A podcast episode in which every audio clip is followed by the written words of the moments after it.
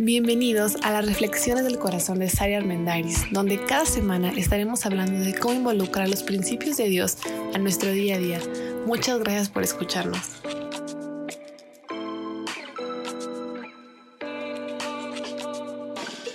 Hola, soy Sara Armendaris, bienvenidos a este nuevo episodio de nuestro podcast. El mayor obstáculo para aprender algo nuevo es la creencia de que ya te lo sabes. Es una frase de la filosofía zen que creo que encaja perfecto con todo lo que hemos hablado en esta serie de relaciones y vida. Creemos y decimos que es importante la empatía, la comunicación, la inteligencia emocional, el ser personas abiertas, el escuchar, el poner atención al otro, el aclarar expectativas, pero por el hecho de decir que es importante, por el hecho de asentir cuando estás escuchando el podcast, eso no significa que ya es una realidad en tu vida, eso no significa que ya es parte de tu nuevo estilo de vida. Entonces, vale la pena escarbar un poquito en nuestra mente, nuestros paradigmas y decir, ¿realmente lo creo y lo vivo? ¿O todavía hay, una, hay un terreno que, por el que no he caminado entre que digo que es importante y realmente se vuelve una realidad en mi vida? Porque decir que es importante es eso, es decir, ay, ya me lo sé, ¿para qué me lo vas a platicar? Ya sé que comunicarse es importante, ya sé que escuchar es importante, pero el ya sé le añade esa poca practicidad en la vida. Hay dos tipos de comportamientos, el comportamiento tóxico y el comportamiento nutritivo. No son dos tipos de personas, simplemente todos podemos tener de uno y de otro. El comportamiento tóxico tiene que ver cuando causas algo en los demás que les hace sentir devaluados, que les hace sentir poco apreciados, enojados, frustrados, culpables. El comportamiento nutritivo es cuando causas en otras personas el sentirse valorados, que lo pueden lograr, amados, respetados, apreciados. Las personas con alta inteligencia social son un imán para los demás. por el contrario, aquellas personas que tienden a tener mucho más comportamientos tóxicos, pues la verdad es que se repelen o sea, no es alguien de quien quieras estar cerca, es alguien a quien empiezas a evitar si su comportamiento en general pues te hace sentir de la patada, o sea, si no es alguien que te hace sentir valorado, que te hace sentir eh, que lo puedes lograr, que, que estamos en un ambiente de respeto.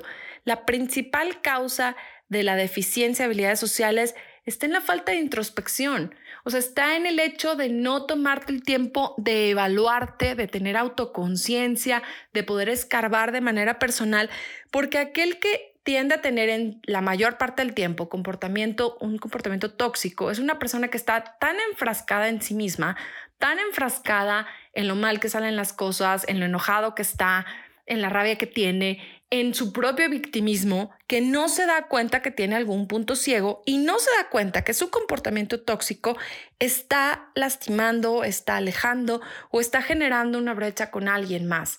Entonces, la clave va en la autoconciencia, en ese clavado personal de decir, cuál es el tipo de comportamiento que generalmente tengo, cómo me comporto de manera general. Y un buen filtro es saber cómo se sienten los demás cuando están conmigo. No estoy hablando de darle gusto a todos y hacer que la gente esté súper feliz alrededor de ti, pero somos miembros e integrantes de una comunidad, de una familia, de una ciudad, de una empresa, de un grupo de amigos. O sea, estar solos no es para nosotros. Si de algo nos hemos dado cuenta ahorita es que hasta el más introvertido extraña a alguien. O sea, aunque sea una comunidad de tres, pero extrañas a alguien. Entonces, como no estamos diseñados para estar solos, estamos diseñados para vivir en comunidad, de la misma forma, nuestro comportamiento siempre tendrá una repercusión en esa comunidad a la que pertenecemos. Leí por ahí algo que dice, no vemos lo que no queremos ver, y vemos lo que sí queremos ver. O sea, nos hacemos tontos solos y decimos, bueno, pero yo ya he leído, yo ya he escuchado, ya sé, ya me han dicho, ya tomé alguna vez algún curso de desarrollo personal. Bueno, que lo sepas no significa que ya es una realidad en tu vida. Cada uno genera una realidad personal de lo que está pasando y cada quien se puede contar un cuento diferente, pero al final todos tenemos puntos ciegos respecto a nuestra inteligencia social. Para mí el mejor ejemplo de inteligencia social es Jesús, Jesús, Jesucristo, que vino a la tierra a vivir de una manera muy radical a como se vivía en aquel tiempo, pero a como se vive en este tiempo. O sea, Jesús era una persona honesta, generosa íntegra, servicial, que respetaba a los demás, en cuya presencia todos se sentían bienvenidos. O sea, vivió en un tiempo súper machista donde las mujeres no tenían valor y aún así las mujeres a su alrededor se sentían respetadas, honradas, amadas. Vivió en un tiempo donde los niños pues menos, o sea, ni contaban y vino a darle un valor a los niños diferente.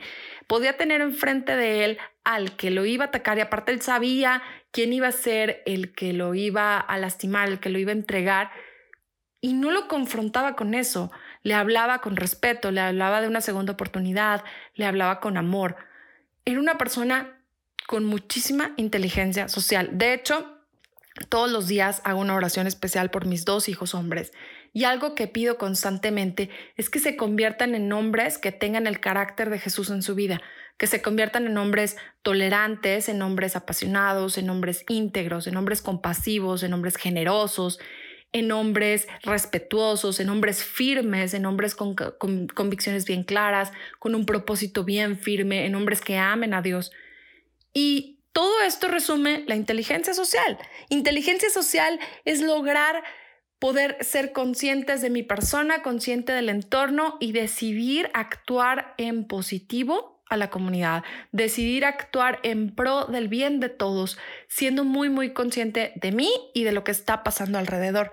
Y hay tres comportamientos sociales frecuentes, ocultos, bastante tóxicos, en los que creo que la mayoría hemos caído alguna vez y es de los que quisiera explicar un poquito más el día de hoy para que nos autoevaluemos.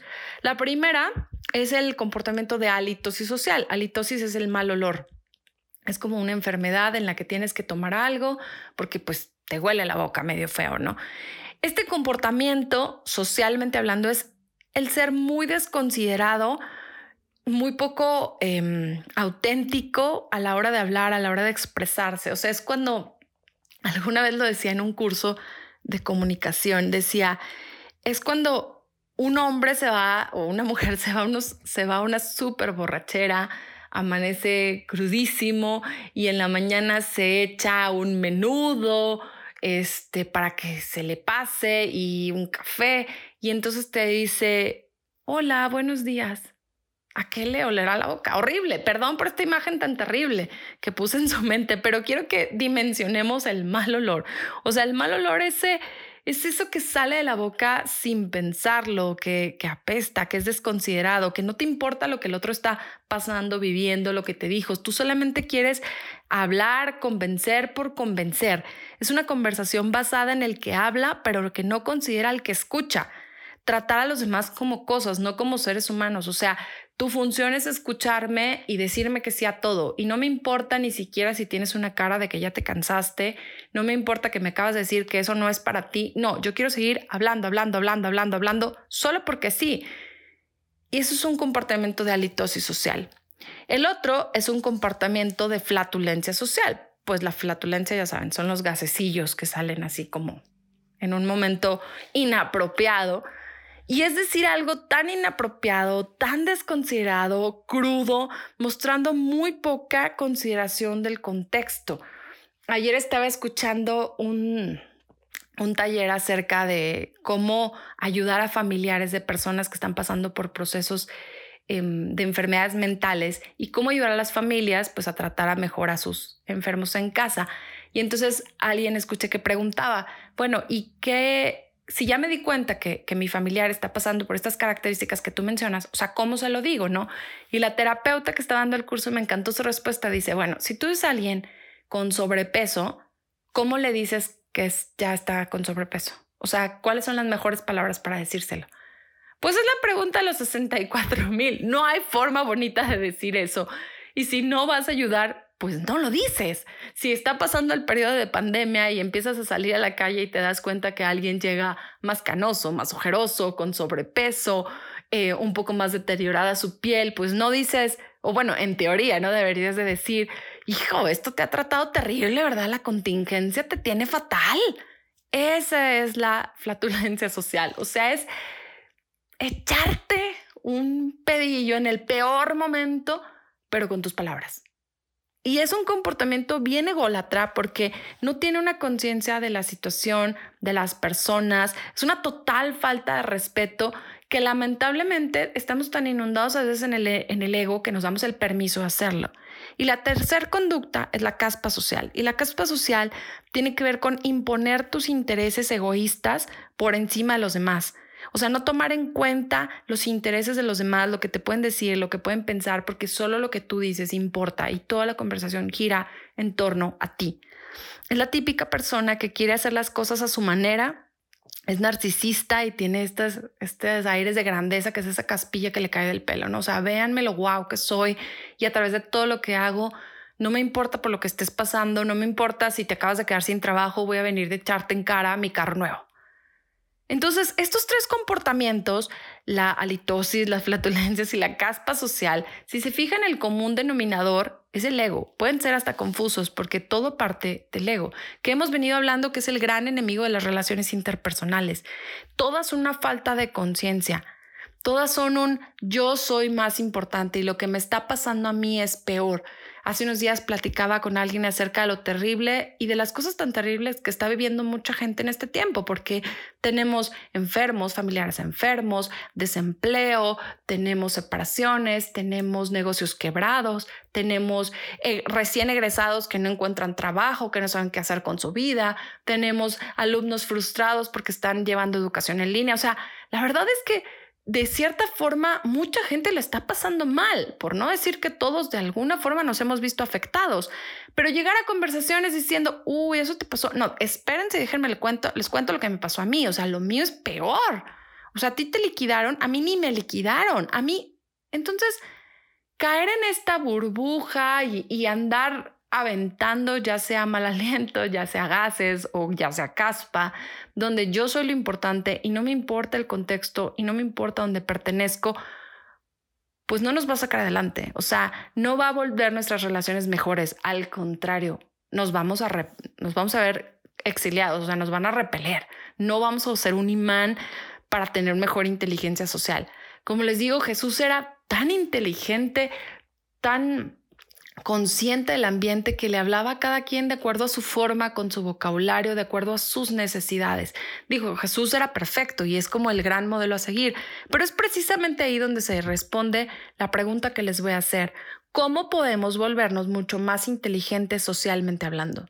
Porque somos parte de esta comunidad, o sea, no se vale esa excusa de, a mí qué me importa la inteligencia emocional si yo vivo yo solo y ya. Convives con el Señor que te lleva el agua a la casa ¿Sí me explico? O sea, vas a poner gasolina, o sea, no vives en un mundo tú solo. Entonces, si no vives en ese mundo tú solo, no se vale poner excusas, porque somos partes de la comunidad. Y son tres pasos para poder mejorar nuestra inteligencia social. La primera es tener a alguien a quien seguir. Necesitamos un buen modelo de inteligencia social, porque la mayor excusa respecto a inteligencia social es así han sobrevivido. O sea, mi papá era peor, era más arisco, así ha sido siempre. Yo tengo 50 años y esto siempre ha sido así y nunca había tenido problemas con alguien hasta ahorita que me topé a alguien sensible. No, o sea, que siempre aparentemente haya salido así las cosas no significa que están bien hechas y no significa que ha sido lo mejor. Pero si en este momento te estás dando cuenta de tus puntos ciegos o te quieres dar cuenta de tus puntos ciegos, porque recordemos la frase, vemos lo que queremos ver, lo que no queremos ver, nos hacemos tontos. Bueno, ya no es un buen momento. Ya las excusas pues no tienen cabida. O sea, nos estamos dando cuenta como sociedad que necesitamos replantear la forma en la que nos relacionamos y en la forma en la que vivimos, porque es ahora o no sé si tú tengas ya la vida asegurada, pero pues yo no. Entonces el cambio lo tengo que hacer ahorita. Busca a alguien, algún modelo a quien seguir. Y te digo, para mí el modelo de Jesús es infalible a lo largo de toda la vida de Jesús y a lo largo de, del mismo legado que Jesús deja, veo un ejemplo de un hombre completamente íntegro, completamente enfocado en buscar el bien de la comunidad, pero a la vez estar él de manera ecuánime. O sea, vemos a Jesús muchas veces decir, se alejaba de la comunidad para ir a orar, ir a estar con su padre, ir a poner a cuentas con Dios. Antes de que lo crucificaran, va y ora y le dice Dios, híjole, ¿esto qué va a pasar? Pues no me encanta, o sea, si lo puedes evitar, evítalo. O sea, tampoco se comportaba como un superhéroe, era 100% humano y tenía momentos de dolor, pero lo llevaba en intimidad con Dios y ahí platicaba. Él refiliaba su espíritu, no buscaba que entre todos refiliaran su espíritu. Él iba con Dios refiliaba su espíritu, pero cuando estaba con los demás, buscaba siempre ser una persona generosa en sus palabras, generosa en la forma de tratar a los demás. O sea, el más insignificante, aquel que todo mundo había aplastado, se sentía valorado por Jesús. Aquel que nadie nunca había tocado, había pelado porque tenía lepra, o la mujer que tenía 12 años con un flujo de sangre. O sea, eso era, vivía en la lejanía aquella mujer. Nadie se le acercaba porque no sabían si eran contagiosos o no, porque era impura. Sin embargo, Jesús a todo tipo de personas abraza, atiende, es amable, es generoso. Cuando tiene que ser directo, es directo. O sea, tampoco solapa malas actitudes y malos comentarios. Con la gente que era hipócrita les dice, ya, serpientes hipócritas, pónganse las pilas. O sea, en todo momento tenía la palabra correcta. Entonces, para mí, el mejor modelo a seguir en inteligencia social por siempre será la vida de Jesucristo, pero vale la pena que tú te pongas a pensar cuáles son mis puntos ciegos y a quién voy a empezar a seguir, porque sí o sí necesitamos volvernos mucho más inteligentes socialmente hablando. Número dos, necesitamos un sistema educativo diferente y no voy a hablar de que cambie el sistema educativo de la SEP. No, no, no. Necesitas nutrirte, necesitas crecer, necesitas aprender, necesitas romper ese paradigma de ya me lo sé ya sé cómo hacer las cosas. Bueno, si no lo vives, no sabes. Puedes tener la teoría, pero si no lo has llevado a la práctica, falta algo que te ayude a llevarlo a la práctica. Y número tres, necesitamos generar un ambiente diferente, un ambiente enriquecedor, un ambiente donde se fomente el cambio de paradigma y el cambio de actitud. Con los niños lo he leído mucho. La clave para que un niño ame los libros y un niño lea es que haya libros en toda la casa, que estén al alcance de su mano, que no nada más haya la lectura antes de dormir. Tiene que haber libros en el desayuno, en la comida, en la cena, de juguete, para que los coma, para que se los muerda cuando está chiquito. Pero poco a poco va a ir agarrando el amor porque van a estar a su alcance. Hay que formar un ambiente que invite al niño a la lectura. Igual aquí, hay que formar un ambiente en familia, en nuestra comunidad, donde nos invitemos y nos motivemos los unos a los otros a dejar estos comportamientos narcisistas, ególatras y apestosos y enfocarnos en los comportamientos nutritivos. Así que, para terminar, me gustaría que reflexionaras. ¿Tienes algún punto ciego? ¿Hay algo que dices, ya sé, pero pues no lo estamos viendo muy claro? ¿Qué punto ciego tienes? ¿Necesitas más inteligencia social? ¿Cuál de los aspectos que hemos venido platicando hace falta que pongas en práctica? Porque escuchar un podcast no hace que ya sea real. Es real cuando comienzas a evaluar cómo es tu interacción con los demás, cómo es tu interacción en el círculo donde te desenvuelves, en tu familia, con tus amigos. Ahí es el mejor filtro para poder saber si hay algo que hacer. Y si hay algo que hacer, Ponte a meditar cuál es el modelo que vas a seguir. Ponte a reflexionar qué ambiente vas a generar y qué tanto vas a aprender. Vale la pena confrontar nuestros paradigmas y estás en el mejor momento de tu vida para tener un cambio de conducta. Porque al final no sabes cuánto va a durar tu vida, pero sí sabes que si hoy estás aquí vas a dar las mejores cuentas posibles de lo que se te ha dado para administrar, que es la vida. Así que gracias por escucharnos. Espero que lo que acabamos de platicar pueda llevarnos a reflexionar este fin de semana, a generar ese proceso de introspección para entonces eh, determinar qué comportamientos vamos a, sacar, qué comportamientos vamos a tratar de cambiar y mejorar. Gracias por escucharnos, te invito a que nos sigas en Instagram como arroba del corazón de Sari, mantente conectado, tenemos mucho material para comentar contigo, nos encanta saber de ustedes. Y bueno, nos vemos la próxima semana a través de Spotify en nuestro episodio. Si te gusta, compártelo con quien, con quien más te guste. Y bueno, me encanta saber que ya hay muchísima gente alrededor de todo el mundo que nos está escuchando, entonces qué padre poder aprender juntos. Que tengan un gran día y nos vemos la próxima semana.